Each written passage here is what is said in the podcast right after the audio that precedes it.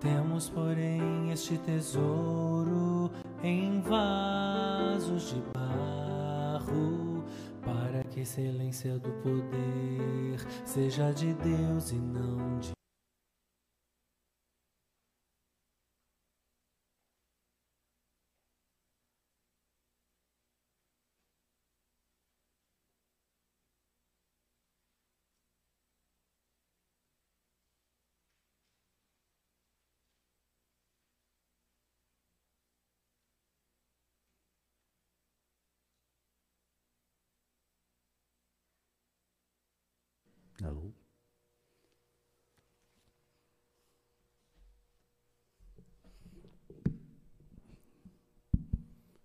Primeiramente, é, bom dia, graça e paz.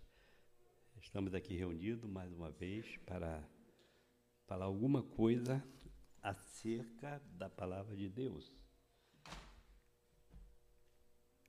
E como eu vou usar o livro de Apocalipse, certo?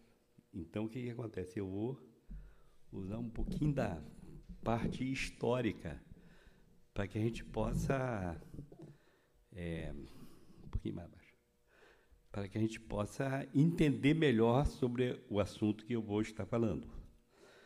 Então o que, que acontece? O que acontece é o seguinte. As pessoas, às vezes, nós achamos, às vezes, o livro de Apocalipse um livro difícil, de difícil interpretação, mas quando nós pegamos, nós vamos ver que é um livro muito bem é, é assim, colocado, que foi nos deixado para que nós pudéssemos entender aquilo que aconteceu, está acontecendo, vai acontecer. Então, é, esse é o livro de Apocalipse. É um livro que não é. Às vezes você pega um livro do Antigo Testamento que é bem mais difícil de você interpretá-lo. Claro que a Bíblia, ela, por si só, ela já se interpreta. Né? Esse é o primeiro princípio da hermenêutica bíblica. É que a Bíblia interpreta-se por si mesmo.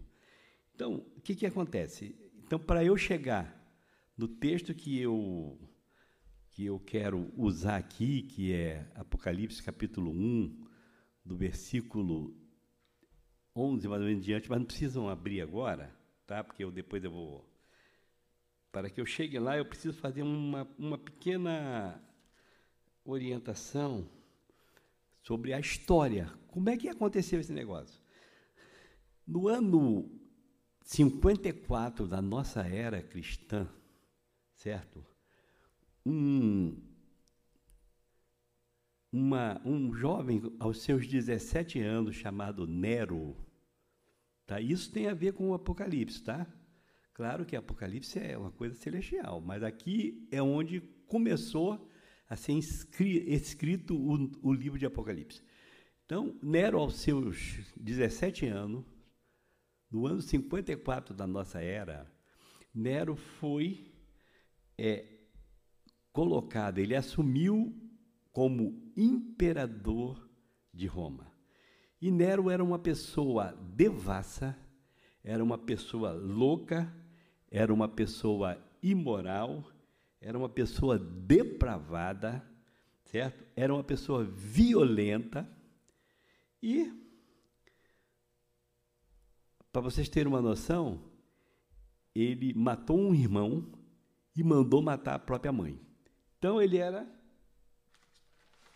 ele era uma pessoa nesse nessa estilo, violenta, devassa, imoral, mal, tinha todas essas coisas. Quando ele assumiu o governo, ele trouxe um, uma grande tragédia para a igreja de Cristo.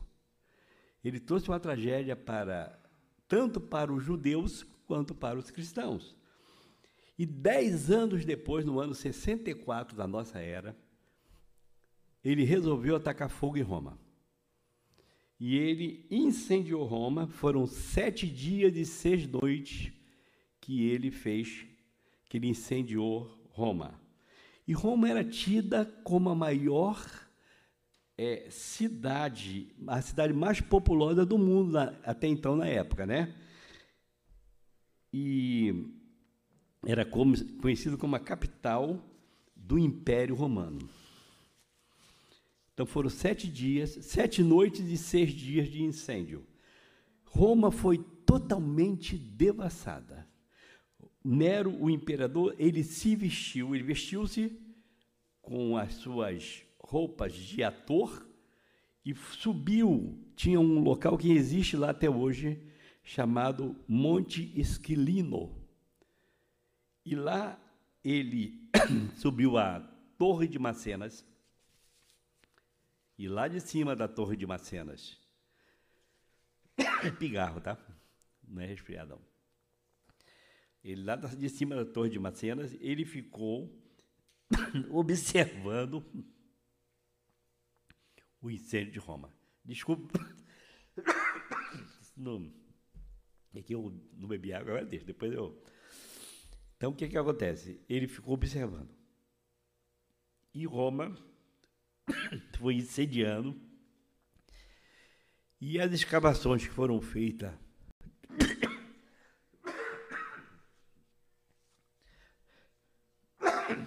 As escavações que foram feitas em 1874 constataram que essa história foi uma história verdadeira que aconteceu em Roma.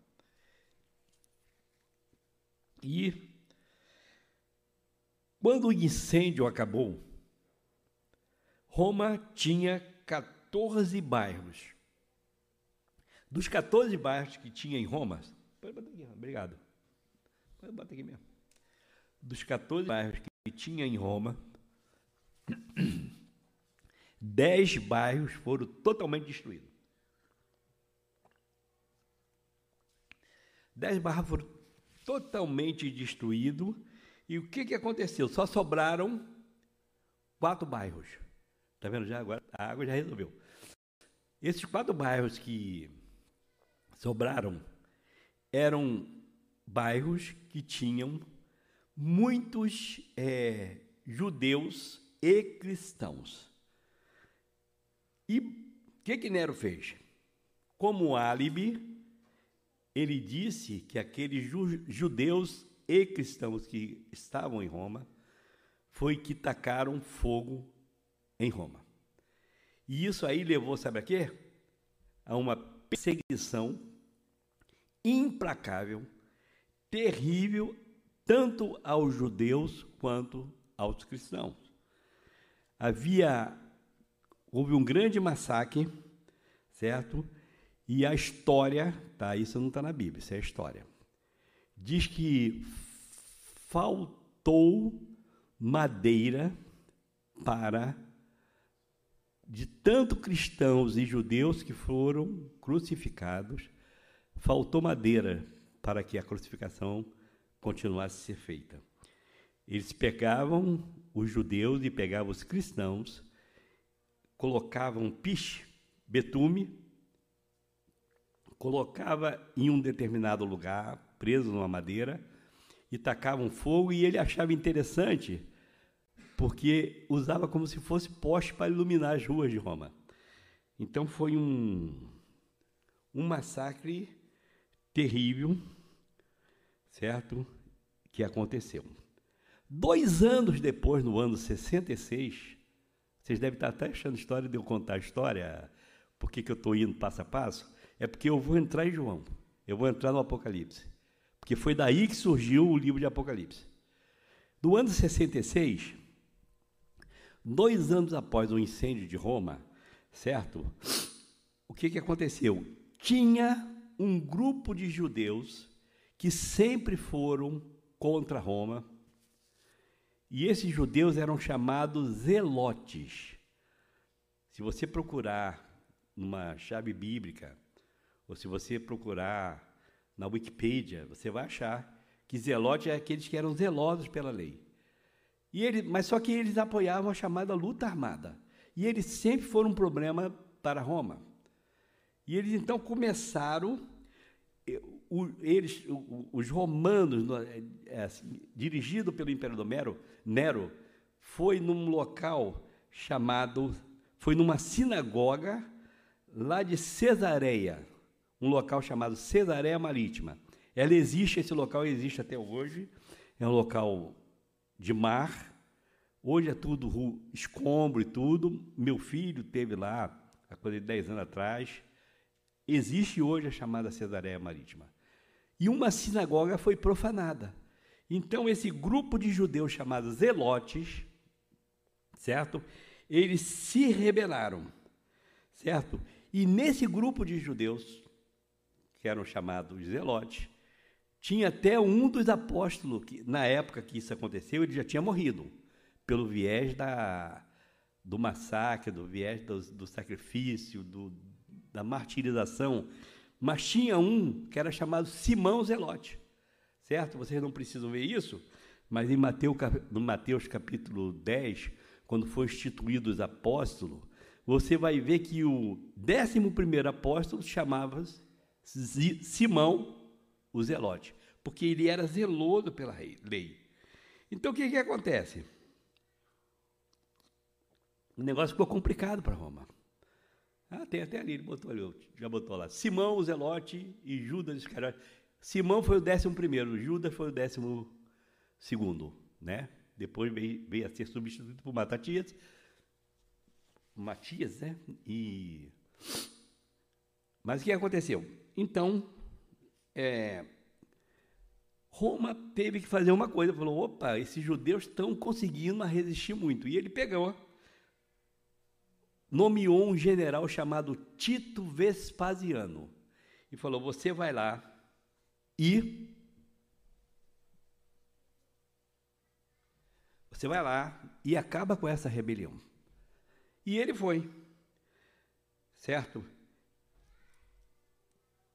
No ano, teve uma, um grande confronto entre os zelotes e o pessoal de Roma, e eles estavam conseguindo enfrentar. Só que eles não tinham como enfrentar o exército romano. E aí o que aconteceu? No ano 68, Nero estava muito mal perante o Senado. E ele foi é, deposto.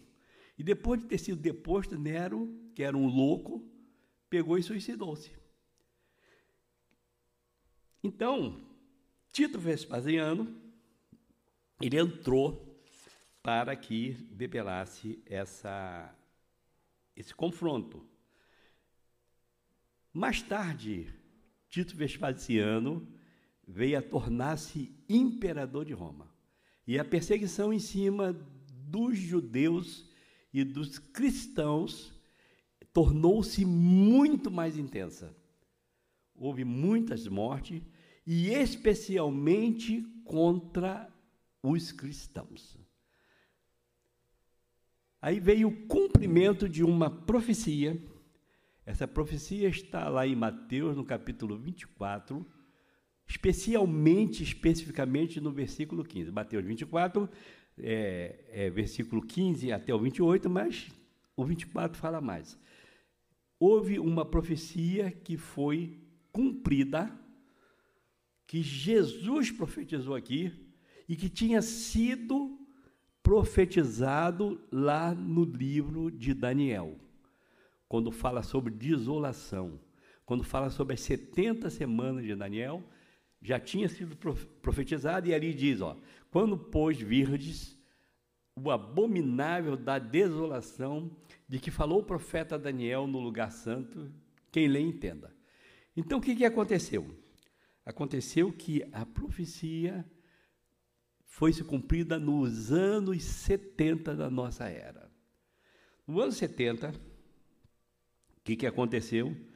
É, o templo que tinha sido construído por Herodes, Herodes o Grande, o Herodes, tinha, Herodes o Grande, Herodes terceiro, mas antes de Cristo, ele foi totalmente destruído, foi totalmente devassado, eles arrebentaram aquilo tudo, quebraram aquilo tudo, e o judeu, hoje nós chamamos de diáspora, né?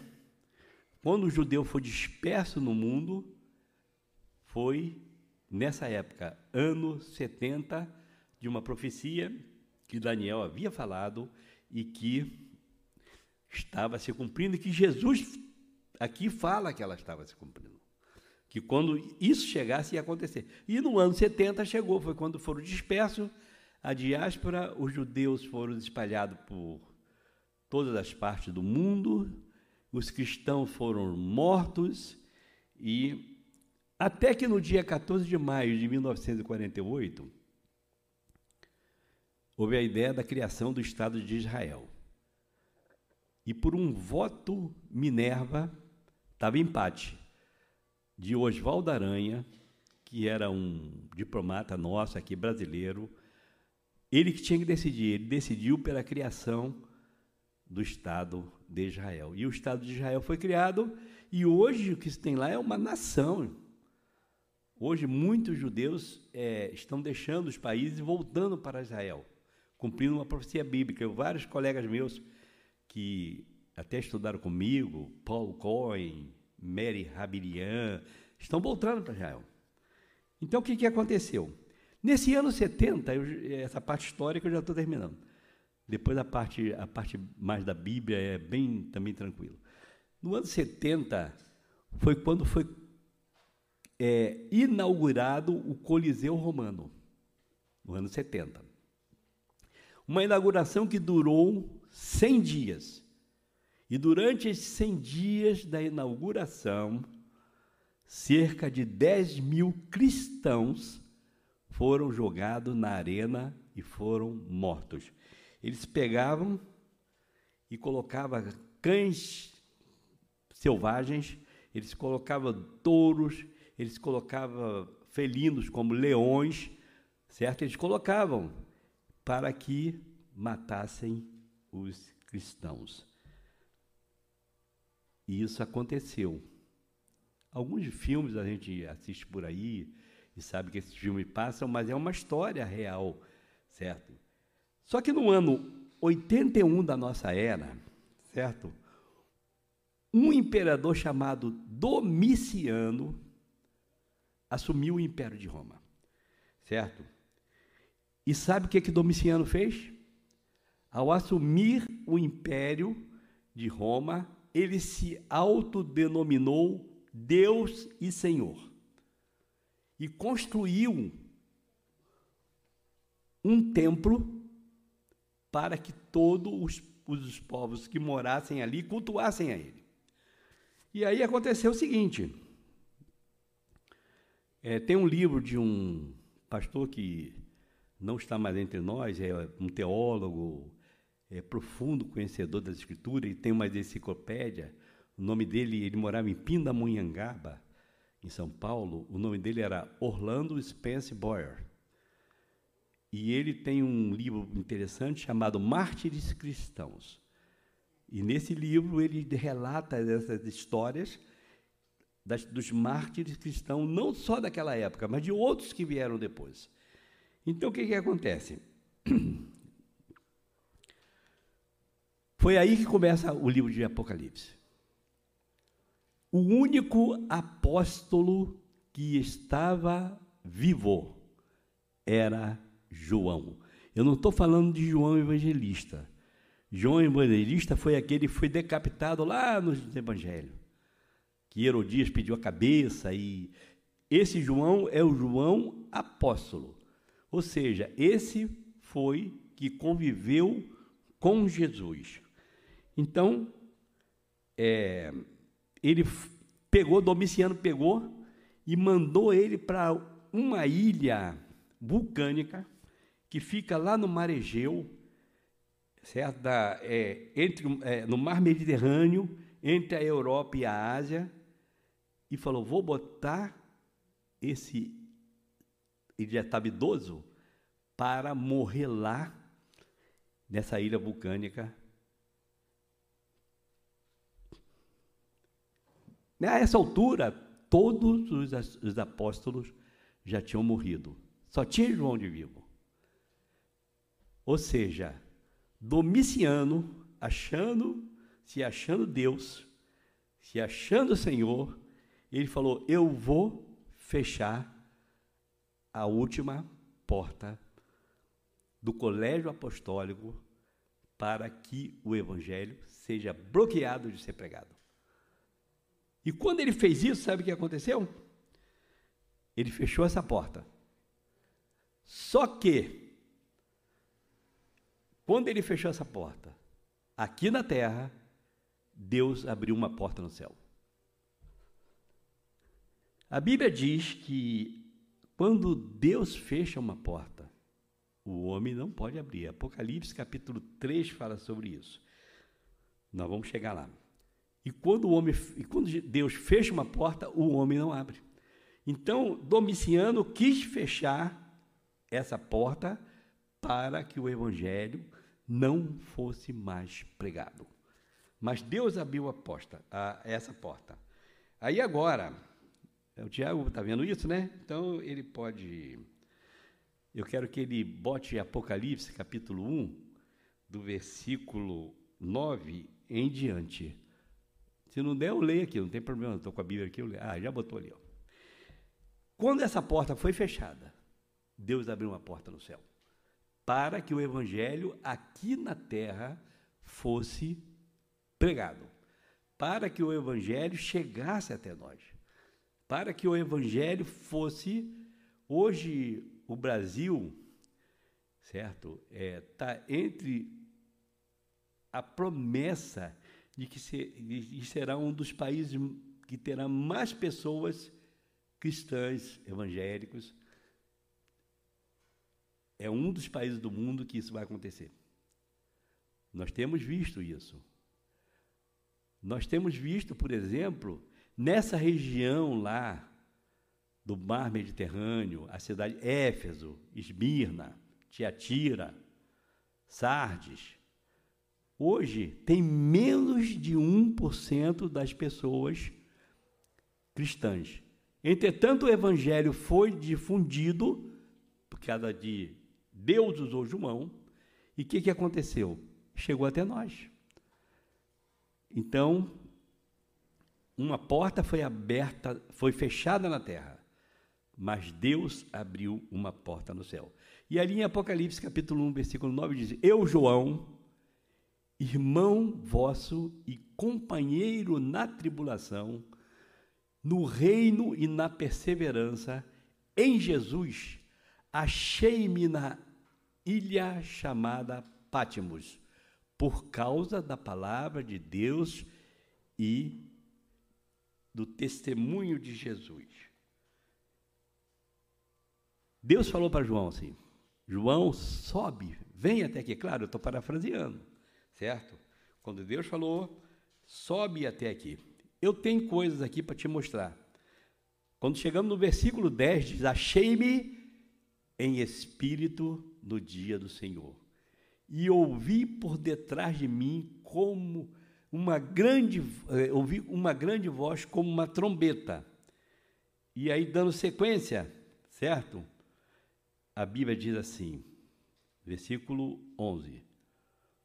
Aí ele fala assim: dizendo: O que vês, escreve em livro e manda às sete igrejas. Hoje lá não existe essa, hoje só tem ruínas. É como eu falei, meu filho teve lá, 10 anos atrás, rodou aquela região ali, e está tudo ruína, tá? Menos de 1% das pessoas que ali vivem são, creem na palavra de Deus. Mas ali, ele falou, como aqui está começando,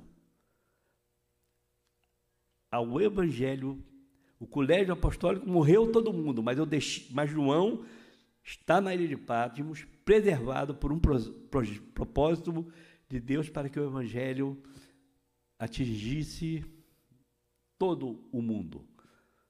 Então ele diz assim, ó, as sete igrejas, aí diz, aí ele vai enumerando.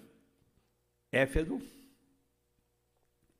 Esmina, Pérgamo, Tiatira, Sardes, Filadélfia e Laodiceia. Um dia nós vamos poder falar sobre uma a uma dessas igrejas.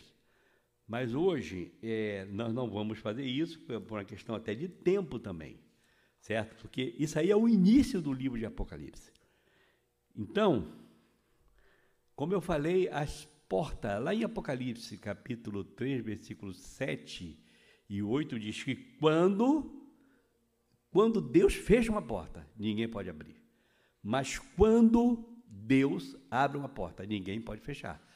Aí diz assim: o anjo da igreja em Filadélfia escreve essas coisas, diz o santo, o verdadeiro, aquele que tem a chave de Davi, que abre e ninguém fechará, que fecha e ninguém abrirá. Se Deus tem uma promessa para você, ela vai se cumprir. Porque quando ele abre, ninguém fecha.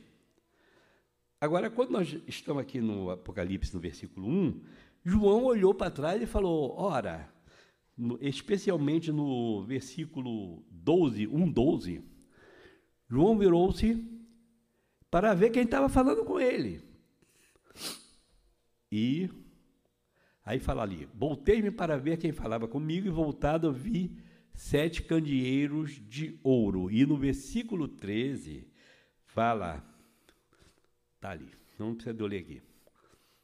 E no meio dos candeeiros, ou dos castiçais, algumas traduções, vi um semelhante ao filho do homem, com veste talares e cingido, à altura do peito e com uma cinta de ouro.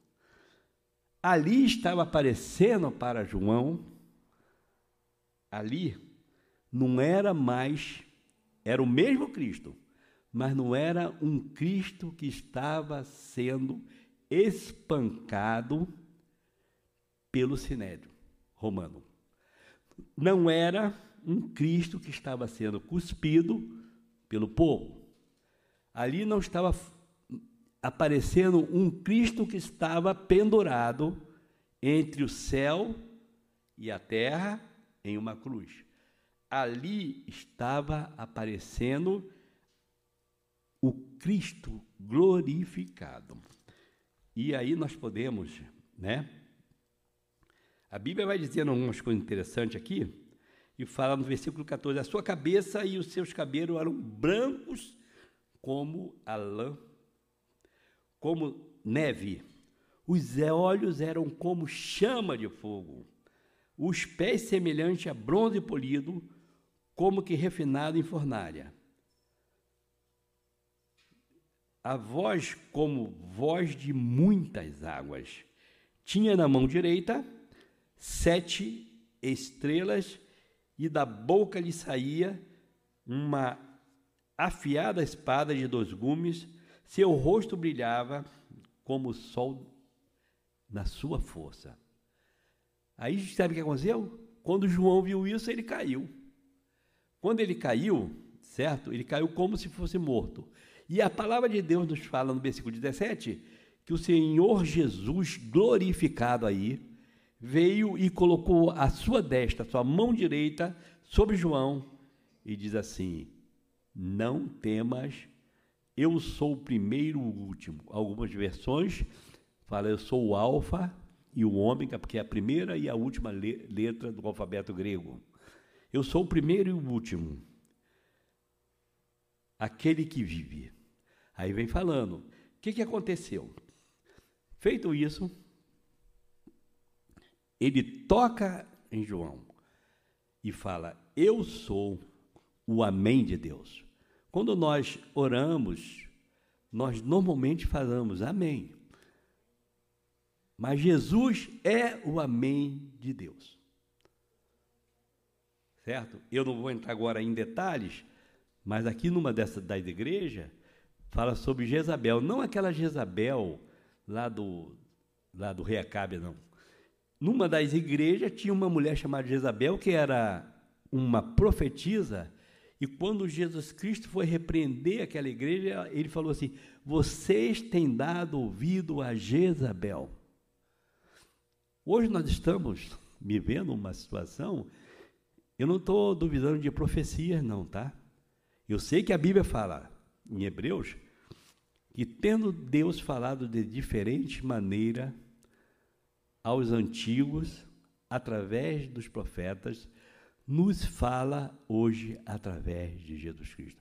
Jesus Cristo é a palavra de Deus. E qualquer pessoa que venha com profecia, que esteja fora da palavra de Deus, pode recusar, porque Jesus foi o último pelo qual ele falou. Tem que estar dentro da palavra de Deus. E hoje tem gente que fica correndo atrás de profecia. E eu também não estou duvidando de nenhum dom de profecia. Ele existe. Mas hoje há um abuso dentro nesse sentido. Bom, continuando aqui, eu estou controlando a hora, tá? Eu controlei aqui para 35 minutos, então vocês podem ficar tranquilos. Não vou falar sobre o livro de Apocalipse todo, eu estou no capítulo 1 ainda e já comecei no meio. A Bíblia diz assim, no versículo 18, que diz assim: Eu sou o primeiro o último, no 17, e diz: E aquele que vive, estive morto, mas eis que estou vivo pelos séculos dos séculos, e tem a chave da morte e do inferno. Nós não estamos adorando um Cristo que esteve vivo e agora está morto. Não é isso que nós fazemos. Nós adoramos um Cristo que esteve morto, mas está vivo. Ele está vivo. Aí, dando uma adiantada aqui, certo?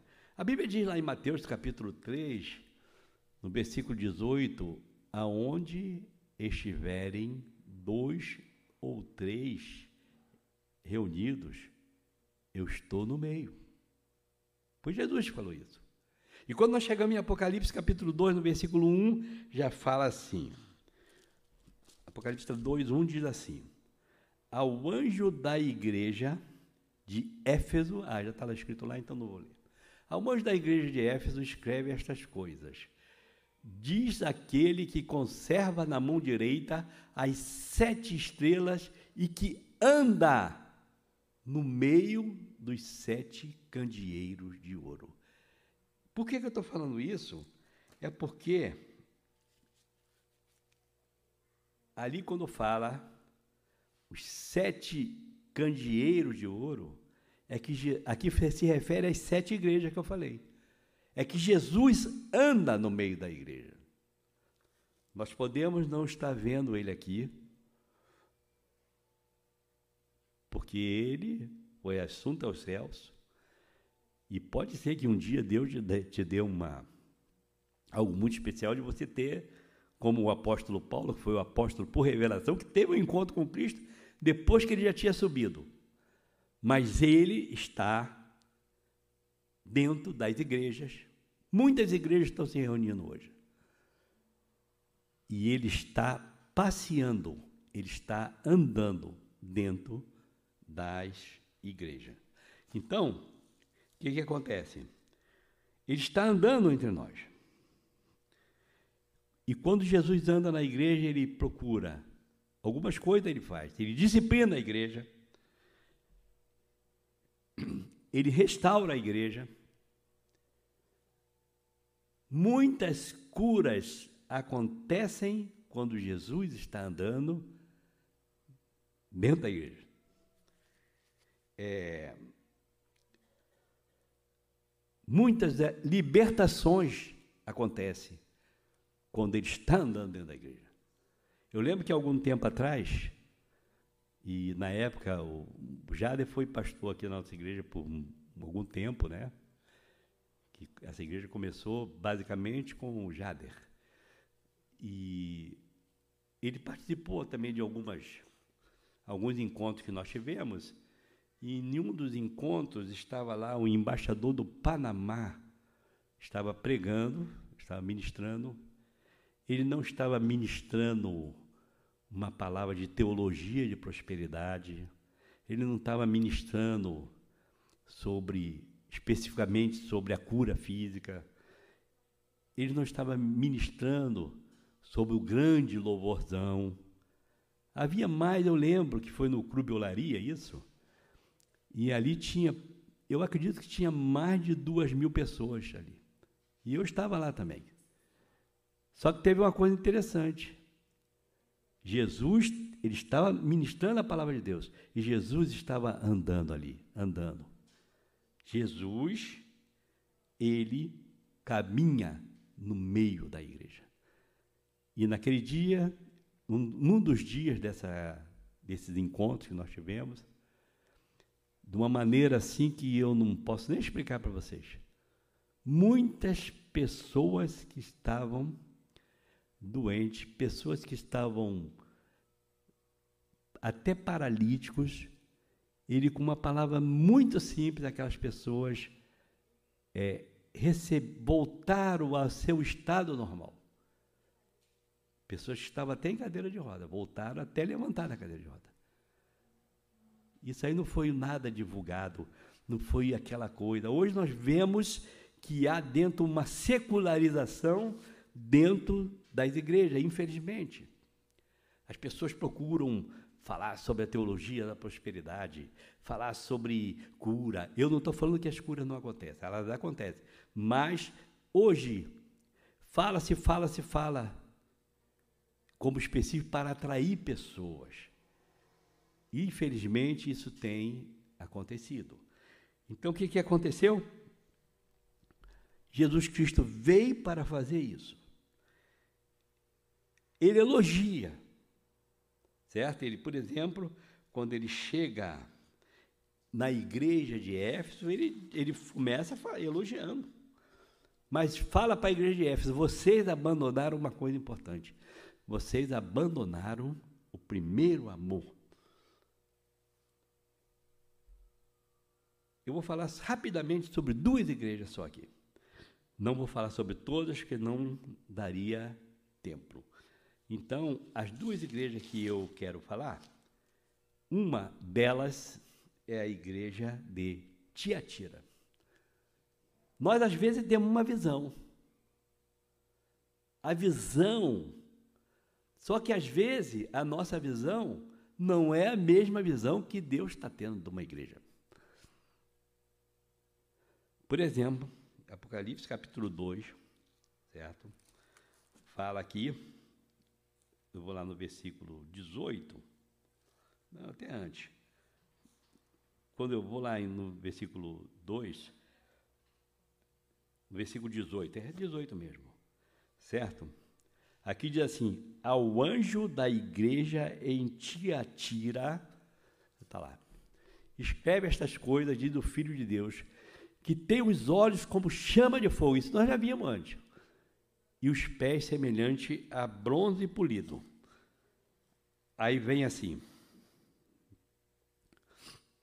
é, versículo 19, aí ele fala assim: Eu conheço as tuas obras, o teu amor, a tua fé, o teu serviço a tua perseverança e as tuas últimas obras, mais numerosas que as primeiras. Aí vem dizendo: olha o que, que aconteceu na, nessa igreja. Tenho, porém, contra ti o tolerares que essa mulher Jezabel, que a si mesma se declara, profetiza, não somente ensine, mas seduza os meus servos a praticarem a prostituição e comerem coisa. Então, o que, que acontece? Muitas vezes as pessoas estão atrás de grandes impactos emocionais. Às vezes as pessoas estão atrás da retórica, da pregação. Às vezes, quando vê alguém orar e que começa, e o Senhor Deus, as pessoas se impressionam. Eu já vi Deus fazer obra com uma simples oração, sem gritaria, e já vi também tendo gritaria, tá? Porque isso é do homem. Então, o que, que acontece? É, tem uma coisa interessante, que essa igreja de Tiatira, tinha amor, mas não tinha doutrina. Não tinha discernimento espiritual e toleravam uma pessoa que vivia profetizando lá, chamada Jezabel, e que era, induzia outros à fornicação. O que é fornicação? Fornicação é relacionamento sexual entre duas pessoas fora do casamento. E hoje, infelizmente, nós temos é, tido isso muitas vezes dentro da, das próprias igrejas. Eu não vou falar sobre todas as igrejas, falei, para encerrar, eu só vou dar uma pincelada na igreja de Laodiceia. Por exemplo, na, na igreja de Tiatira, a, a, a igreja de Tiatira era a igreja mais pobre da Ásia. E o Senhor Jesus falou para ela: Sabe o quê? Eu conheço as tuas obras, que tu és pobre. Eu conheço a tua pobreza. Aí ele dá entre parênteses, eu não vou dar o texto agora, ele bota, mas tu és rico. Muitas vezes nós achamos que uma igreja que está muito cheia, que está isso é riqueza. Às vezes é riqueza diante dos homens. Mas a riqueza principal é ser rico diante de Deus. Já a igreja de Laodiceia era a igreja mais rica que tinha na Ásia. Era a igreja mais rica que tinha na Ásia. Sabe o que, que acontece? Na igreja de Laodiceia, eles é, tinham uma riqueza tão grande que no ano 46 da era cristã, ali tinham três cidades importantes. Uma era de Colossos, a outra de Filadélfia e a outra de Hierópolis. Houve um terremoto no ano 46, tudo foi destruído. Como a igreja de Laodiceia era uma igreja muito rica, e era a igreja chamada Igreja dos Banqueiros, eles tinham tudo ali, certo? E sabe o que aconteceu? Eles conseguiram, foi a única que conseguiu se restabelecer. Mas Jesus Cristo falou uma coisa para ela, certo? Na igreja de Laodiceia, certo? A Bíblia nos mostra, lá no 3,14, diz que Jesus Cristo falou uma coisa para ela. Deixa eu ver aqui. Em Sardes, Filadélfia. Ah, do 14 em diante mesmo, então eu não estou errado não. Aí diz assim: Ao anjo da igreja que está em Laodiceia, escreve: Esta coisa diz o Amém. Amém é, é Jesus. Jesus é o Amém de Deus a testemunha fiel, verdadeiro, o princípio da criação de Deus. Aí ele fala e diz assim: Eu conheço as tuas obras, que nem és frios, nem quente. Quem deras fosse frios ou quente, porque és morno e nem és quente nem frio, estou a ponto de vomitar-te da minha boca porque essa igreja era uma igreja que se, se achava autossuficiente. Ela achava que não dependeria de Deus para subsistir. No versículo em seguida fala assim: olha o que a igreja diz: Estou rico, abastado e não preciso de coisa alguma. Aí sabe que? Para Dirmina, ela era pobre. E Jesus disse: Eu conheço a tua pobreza mas tu és rica. Para Laodiceia, ela disse: Eu estou rico, abastado, não preciso de coisa alguma. Aí Jesus fala para ela: E nem sabes que és infeliz, és miserável, és pobre, és cego, és nu. Então eu tenho mais cinco minutos. Né? Aí, Laodiceia, hoje está lá as ruínas de Laodiceia. Um dia, se alguém for para aquela área ali do Mar Egeu, vai poder visitar as ruínas de Laodiceia. E lá hoje são todas ruínas. Agora, sabe o que acontece? Ali tinha, hoje aqui nós temos águas quentes, né? Águas quentes é, são as águas termas, né? Que quando você visita aquela região ali de Goiás, você pode visitar. A coisa de uns cinco anos atrás eu tive com a Noemi lá. É bem interessante. Tinha uma cidade chamada Hierápolis, lá em, em Laodiceia, perto de Laodiceia, que era formada de, de uma rocha calcária e a água que, que saía dali daquela rocha calcária, elas eram chamadas água termais porque eram, eram, eram águas quentes, certo? E por causa disso, pessoas de longe iam lá para tomar banho terapêutico e tudo. E havia em Colossos, que também é uma cidade perto de Laodiceia, uma fonte de águas frias, que também era terapêutica. E as pessoas iam para tomar banho ali em Colossos. Mas em Laodiceia, que se dizia rica, e era rica, porque é onde, quando a Bíblia que cita, eu não vou dar o texto, por causa do horário, fala sobre colírio, compre de mim colírio. Por quê? Porque ali era o centro oftalmológico da época. O que, que acontecia em Laodiceia? Laodiceia não tinha água quente e nem tinha águas frias. E as águas que vinham de Colossos e de Hierápolis, elas iam por um aqueduto e ia para Laodiceia. E quando elas chegavam em Laodiceia, elas chegavam contaminadas e quente. Então era, era impróprio para beber. E as pessoas lá de Laodiceia que bebiam daquela água, que insistiam em fazer ela ficar fria para beber, tinha, sabe o quê? Tinha náuseas. E aí Jesus Cristo usou essa figura. Falou: você não é fria, você não é quente nem é fria. Você é morna. E por que, por que é morno? Ele usou a figura da, do local para dizer uma verdade bíblica. E ele falou: vomitar-te-ei, ou estou a ponto de vomitar-me, de vomitar da minha boca. Bom, a igreja de Laodiceia, abaixo dois minutos ou três, era uma igreja indiferente. Era uma igreja repulsiva ao Senhor. Era uma igreja que não cumpriu os propósitos. Ela era rica, ela tinha muito dinheiro. Quando a, a, ela tinha era um dos locais que fabricavam lã. Era o local que tinha mais ouro naquela região da Ásia, Laodiceia.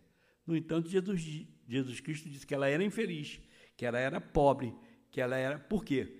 Porque aí. Porque eles estavam achando-se autossuficiente. E Apocalipse 13, 17 diz: Eu sou rico e abastado, certo? Ela tinha muita coisa material, mas faltava o fervor espiritual. Então, é que aquela igreja, hoje, quando fica morna, machuca o coração do Senhor Jesus.